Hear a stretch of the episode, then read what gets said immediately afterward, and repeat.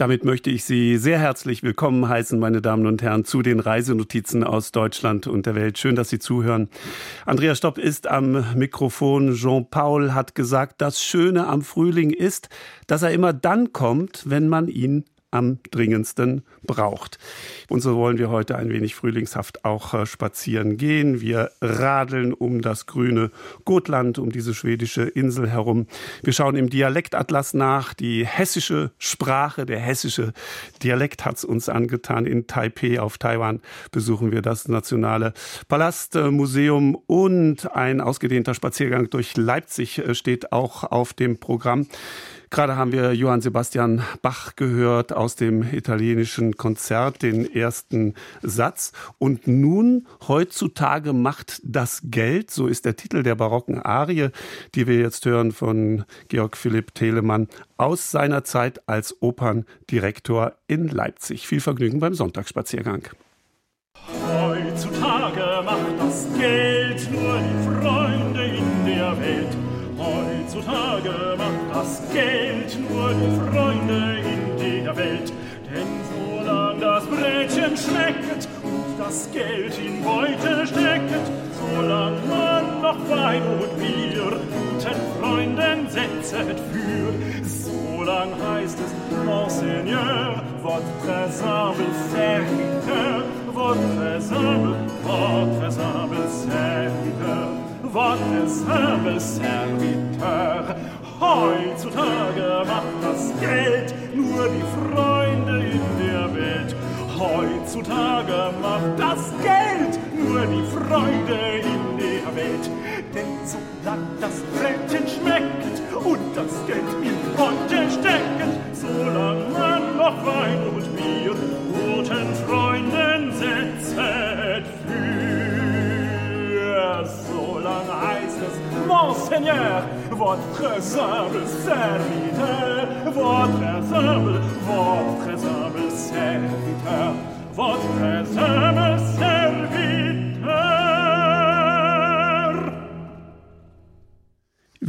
Jedes Jahr im Frühjahr, im April, zieht Leipzig die Blicke auf sich mit der Buchmesse. Die folgt tatsächlich einer langen Tradition des Buches, des Buchdrucks und des Verlagswesens in Leipzig, wie auch die Musik mit dem berühmten Gewandhausorchester in Leipzig auf eine einzigartige, über 300-jährige Geschichte zurückblickt. Die begann 1781 im Zunfthaus der Tuchhändler ein 100 Jahre später gebautes eigenes Konzerthaus brannte 1944 aus. Das heutige nach dem berühmten Orchester benannte Gewandhaus Leipzig steht am Augustusplatz. Die lange Musiktradition prägte die Stadt nachhaltig und sie übte auch erstaunlichen Einfluss auf das Druckgewerbe aus, wie das Museum für Druckkunst Leipzig zeigt. Noch zu DDR-Zeiten war Leipzig die Metropole der Buch- und Musiknotenverlage. Meine Kollegin Dorothea Breit spaziert jetzt auf den Spuren der Musik und des Buchdrucks in Leipzig und unter anderem werden wir dabei auch lernen, woher diese Redewendung gestochen scharf kommt. Im Stadtzentrum, umtost vom Straßenverkehr am Augustusplatz, steht gegenüber der Oper das heutige Gewandhaus Leipzig. Gebaut im Stil der 1970er Jahre, ein Mix aus Betonbrutalismus und Transparenz. Die Schauseite mit dem Haupteingang ist bis unter den mächtigen Dachsockel verglast. An sonnigen Tagen spiegelt der belebte Platz samt sprudelndem Brunnen in den Fensterscheiben vor dem monumentalen Wandgemälde des Leipziger Künstlers Sieghard Gille. Im Foyer drinnen stehen die Besucher direkt davor, zwischen den Freitreppen rechts und links hinauf zu den Rängen. Der Bilderreigen bedeckt die schrägen Wände des Foyers, das den im Weinbergprinzip terrassenförmig angelegten großen Konzertsaal über vier Geschosse hinauf ummantelt. Es gab ein Konzept, eine sogenannte Direktive, in der festgehalten war, was in dieses Gebäude hineinkommen soll. Und da geht es um die Arbeiter, um den Arbeiterstaat, also die Arbeiter und die Musik. Ihr Verhältnis zur Musik, die Geschichte dieser Arbeiterbewegungen, das geht ja bis ins 19. Jahrhundert zurück. Das sollte dargestellt werden. Also es gab ja immer Arbeiterfestspiele, wo man gesagt hat, ja, das Volk, beteiligt sich ja natürlich auch an dem Kulturschaffen und dann die Verbindung der Komponisten auch zu den Arbeitern. Die Kunsthistorikerin Sigrid Hofer ist Autorin eines Buchs über die Geschichte der Kunst in diesem neuen, 1981 eröffneten Gewandhaus Leipzig. Eine kuriose Geschichte, denn geplant war ursprünglich ein Kongressgebäude mit Audimax. Es sollte sowohl die Kunst als auch die Partei und Leipzig als musikalisches Zentrum der sozialistischen Staatengemeinschaft repräsentieren. Entstanden ist ein Konzerthaus mit einem Deckengemälde des Malers Sieghard Gille, der sich auf künstlerisch geniale Weise über die Vorgaben der Partei hinweggesetzt hat. Wir sind tatsächlich in einer Zeit, in der Künstler sich nicht mehr an diese strikten Vorgaben gehalten haben. Das gilt nicht nur für das Gewandhaus, das gilt generell wenngleich abstrakte Malerei, expressive oder atonale Musik oder Jazz, kurz die Kunst und Kultur des Klassenfeinds weiterhin indiskutabel waren. Dieser sozialistische Gedanke, der ist einfach nicht umgesetzt worden. Das steht so immer noch in dem Vertrag von Gille, aber er hat etwas ganz anderes zum Vorbild genommen, nämlich das Lied der Erde von Gustav Mahler, das mit diesen Direktiven gar nichts mehr zu tun hat und hat dann zum Gesang des Lebens realisiert, mhm. angeregt eben von Gustav Mahler. Im Eingangsfoyer gibt das Gemälde Einblick in den Konzertsaal. Menschengewusel ist zu sehen, das Orchester, Bläser, Streicher, Sänger, der Chor, leuchtend gelb dröhnen Trompeten und riesige Hörner hervor, und über allen dirigiert der Kapellmeister Kurt Masur. Doch dominieren dunkle, gedeckte Farben, rote und braune, weiß vermischte Blau, Grün und Türkistöne. Über die Treppen hinaufsteigend kommen die Figuren der Besucherin bisweilen sehr nahe. Die Mächte der Finsternis, apokalyptische Szenerien im ersten Obergeschoss, im zweiten der Alltag, ein Lied der Stadt mit Verkehrsstau, ineinanderstürzenden Hochhausschluchten. Der Bilderkosmos kulminiert im Lied vom Glück im obersten Geschoss mit einem Liebespaar, das auf einer roten Erdkugel sitzt. Man kann das jetzt natürlich, wenn man will, und das hat man in der DDR ja immer getan, bei solchen Bildern, die viele Ansichtszeiten, viele Möglichkeiten haben, eine marxistisch-leninistische Dialektik dahinter sehen, ja, dass eben die Dinge nicht einfach sind, sondern alles im Leben ist vielschichtig und alles das, was wir hier bei Gela mhm. sehen, das geht ja wirklich von den ganz großen Katastrophen bis zu den kulturellen Höchstleistungen in der Musik, bis zu allem Menschlichen, bis zu allem Alltäglichen, was uns bewegt. In den Gemälden, die Künstlerinnen und Künstler für die Seitengänge schufen, ist neben Jimi Hendrix mit Gitarre und einem Rocksänger auch fein musikalisches zu erleben wie laut und leise oder mythologische Szenerien der Streit zwischen Marsyas und Apoll, auch Tristan, Parsival, Gavan und ein surreales Musikstillleben in nächtlicher Landschaft mit Bratsche und Gambe, rotem Hummer und blonder Venus. Dazwischen stehen hier und dort auf Skulpturensockeln in Marmor gehauene oder in Bronze gegossene Porträts bedeutender Komponisten und Dirigenten.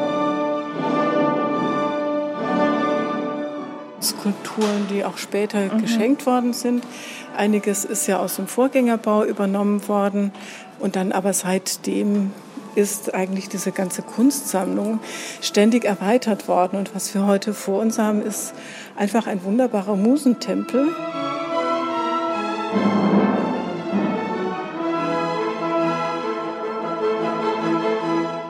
Das Gebäude ist an sich wirklich mal ein Gesamtkunstwerk, also nicht nur mit der Musik, die wir hier musizieren können, auch mit den ganzen Kunstwerken, die wir im Haus haben, was ja auch von Anfang an so mitgedacht wurde. Andreas Schulz, der Gewandhausdirektor. Das Tolle an unseren Foyers ist, dass die so offen und so transparent sind. Das Publikum kann sich über alle Ebenen sehen.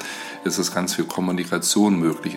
Sie können auf den Ebenen quasi jeweils rumlaufen um den Saal, auch in dieser Sicht immer wieder nach draußen schauen und so laut auch die Straße draußen ist, ja mit sechs Spuren und Straßenbahn, Bussen und allem im Haus selber hören Sie mhm. davon nichts. Und erst recht nicht in den zwei Konzertsälen. Im großen Saal thront die majestätische Orgel auf dem Orchesterpodium. Organist Michael Schönheit präsentiert sie bei Besucherführungen. Er sitzt am Spieltisch davor. Sie schauen auf die Schuckerorgel, die mit der Erbauung des Hauses eingebaut worden und entstanden ist, also 1981. Die Firma Schuke war in der DDR die führende Orgelbaufirma überhaupt. Wir haben 90 Stimmen auf der Orgel, auf vier Manuale verteilt und Pedal. Wir haben knapp 7000 Orgelpfeifen. Es gibt Holz- und Metallpfeifen. Also die Metallpfeifen haben eine etwas höhere oder niedrigere Zinnlegierung und wir haben Holzpfeifen. Die größten sehen wir hier vorne in der Schauseite des Gehäuses. 32 Fuß, also etwa 10 Meter, ist die längste Pfeife.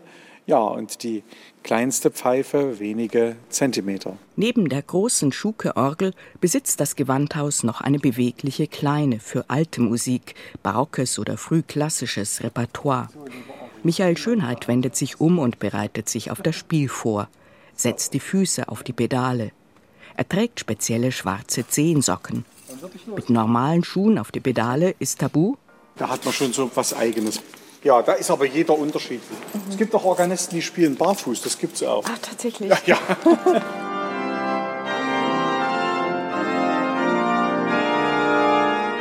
Der Stapel Notenblätter auf dem Spieltisch erinnert daran, dass mit der Musik seit Jahrhunderten auch Musikverlage und der Buchdruck in Leipzig zu Hause sind. Von dessen langer Tradition erzählt das Museum für Druckkunst. Es ist zu Fuß vom Gewandhaus aus zu erreichen, Richtung Westen durch die Fußgängerzone. Nikolaikirche, Auerbachs Keller, Thomaskirche liegen auf dem Weg. Bachmuseum, Neues Rathaus. Und weiter geht es durch den weitläufigen Johanna-Park und den Clara Zetkin-Park. Die umgebenden Straßen tragen ebenso berühmte Künstler- und Politikernamen. Die Sachsenbrücke trägt Fußgängerinnen und Radfahrer über das Elster-Flutbett und ein Stück weiter führt die Könneritzbrücke über die Weiße Elster und in die Nonnenstraße. Ein schmuckes neues Wohnviertel in altem Backsteinbestand. Wir sind hier in Leipzig-Plagwitz. Das ist das ehemalige Industrieviertel Plagwitz.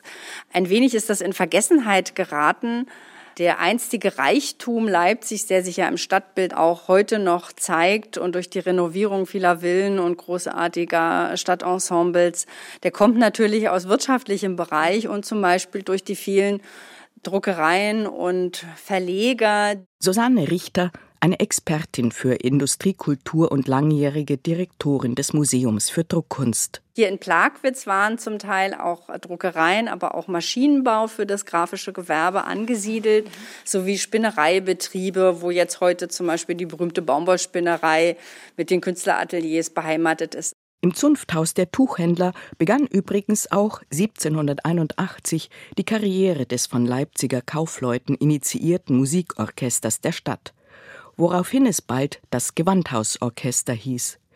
Und der Name blieb. Nicht weniger spannend ist die Geschichte der Druckkunst in Leipzig. Das Museum wurde 1994 gegründet und in ein bestehendes Druckereigebäude integriert. Also hier befand sich seit 1923 die Druckerei der Dr. Karl Mayer GmbH. Es war ein großes Gebäude mit vier Etagen und hier haben etwa 300 Menschen gearbeitet, so in den 1930er Jahren. Und diese Dr. Karl Mayer GmbH wurde im Zuge ja, des Umbaus der frühen DDR enteignet, Anfang der 1950er Jahre. Und es wurde hier ein VEB gegründet. Das war so ein großes Konglomerat, unter dem also bis zur Wende äh, verschiedene private Druckereien sozusagen zusammengeführt wurden. Es gibt auch noch Maschinen, die aus der Zeit stammen, aber der größte Teil kommt aus einer Privatsammlung. Der Geruch von Druckerschwärze und Maschinenöl hängt in der Luft im ersten Ausstellungsraum im Parterre. Schwere Druckmaschinen stehen hier aus der Zeit von 1900 bis 1970, alle noch funktionstüchtig. Daneben lange Reihen mit Setzkästen voller Buchstaben aus Blei in allen Größen und Schrifttypen sowie aus Holz. Mit denen wurden früher Plakate gedruckt. Die Besucherinnen und Besucher sind eingeladen, selber etwas zu drucken. Technische Mitarbeiterinnen helfen dabei anfassen und ausprobieren und mitmachen. Über vier Etagen sind rund 90 funktionierende Maschinen und Druckpressen aus 550 Jahren zu entdecken, auch alle Setztechniken. Der Mitarbeiter Hans Bote hält ein Metallgehäuse in der Hand. Das Handgießinstrument, eigentlich der Kern der Gutenbergschen Erfindung 1450, denn mit Hilfe dieses Instrumentes hat er seine Lettern gegossen. Hier haben wir nämlich eine Vorrichtung, in die man dann die Gießform für die Lettern einspannen kann. So, das Teil kann man zusammenklappen und dann kann man das flüssig gemachte Blei 380 Grad hier reingießen und es entsteht der gegossene Buchstabe. Spiegelverkehrt, selbstverständlich. Buchstabe für Buchstabe wurde dann jedes Wort mit der Hand gesetzt. Leichter geht es mit der modernen Linotype Setz- und Gießmaschine. Ich kann hier Zeile setzen, gießen, wegschicken. Auf einer Schreibmaschinentastatur wird der Text eingetippt und Zeile für Zeile gegossen. Es folgen die verschiedenen Drucktechniken bis zur künstlerischen Lithografie, auch Steindruck genannt. Beeindruckend sind die alten Druckpressen, mit denen von den etwa 10 cm dicken Lithografiesteinen Blatt für Blatt in Plakatgröße abgezogen wurde. Das war industrieller Druck. Also hier hat man zum Beispiel Postkarten gedruckt, Werbung, also auch für Verpackungen, Dinge, die man auf Zigarettenschachteln geklebt hat. Als also, Lito? Als Lito. Und die waren ja die ersten Farbdrucke um 1900 und Leipzig war führend in dem Bereich. Und diese Maschine, die ist von 1894, ist stellvertretend mit einem großen Format. Da konnte man dann sehr viele Motive gleichzeitig auf so einem Stein unterbringen. Führend waren die Leipziger Betriebe auch im Musiknotendruck, einhergehend mit dem regen Musikleben der Stadt. Und man sagen kann, dass bis 1910 ungefähr 90 Prozent der Musiknoten aus Leipzig kamen, und zwar durch die, wie man hier auf dem Foto sieht, ähm, und zwar die sogenannten Notenstecher. Das Foto zeigt ein Dutzend Notenstecher an einem langen Holztisch mit Sticheln in der Hand vor Metallplatten sitzen. Das ist jetzt ein Foto aus der Notenstecherei der Druckerei C.G. Röder in Leipzig. Das war eine der großen Druckereien. Diese Notenplatten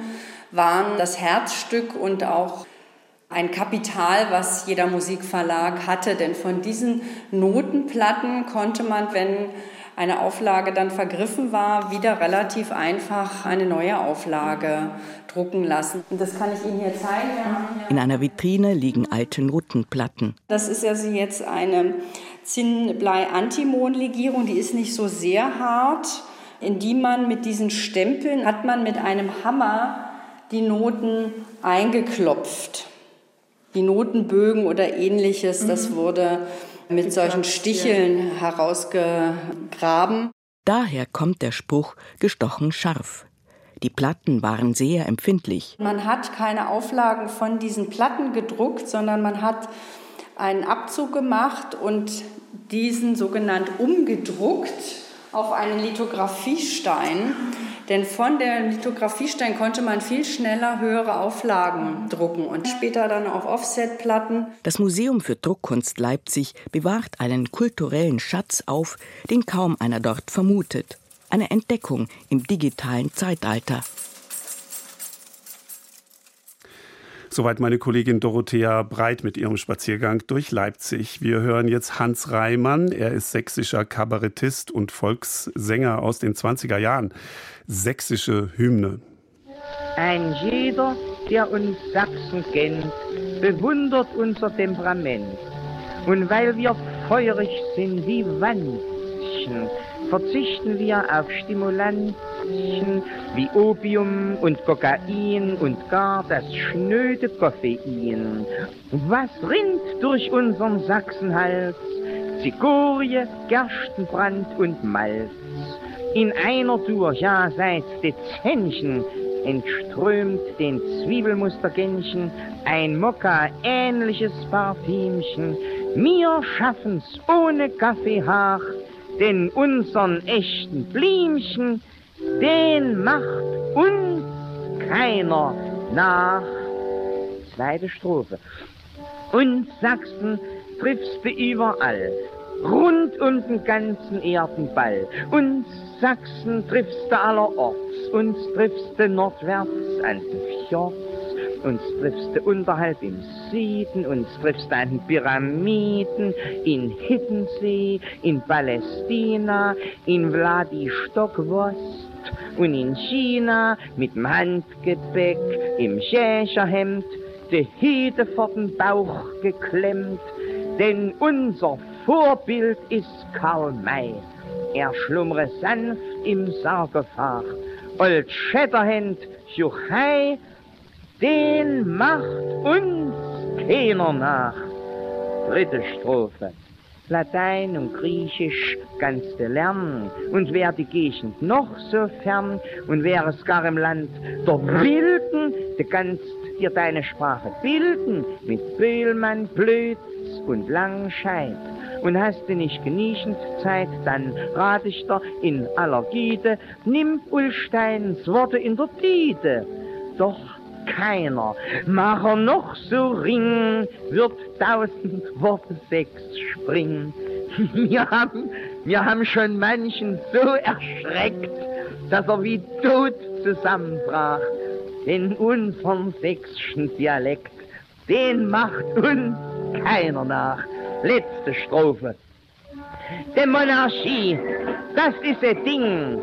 In England haben sie ihren King, der Perser titulieren ihn Schah und zeigt er sich, brüllen sie Hurra.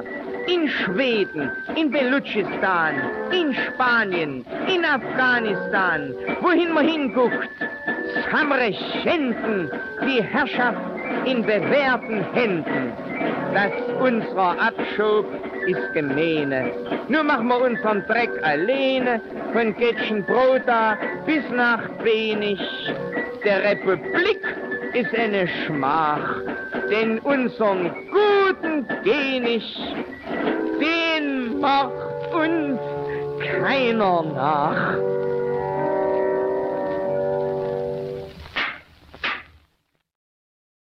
Wenn wir reisen, fährt der Alltag ebenfalls mit, als Beifahrer auf dem Soziussitz sozusagen. Obwohl wir ihm entfliehen möchten, werden wir ihn nicht los. Er holt uns immer wieder ein. Wir reisen zwar, aber wir können nicht aus unserer Haut fahren. Wir sind alle Touristen, nicht plötzlich andere Menschen. Wir sind vielmehr von unserer täglichen Lebensart geprägt.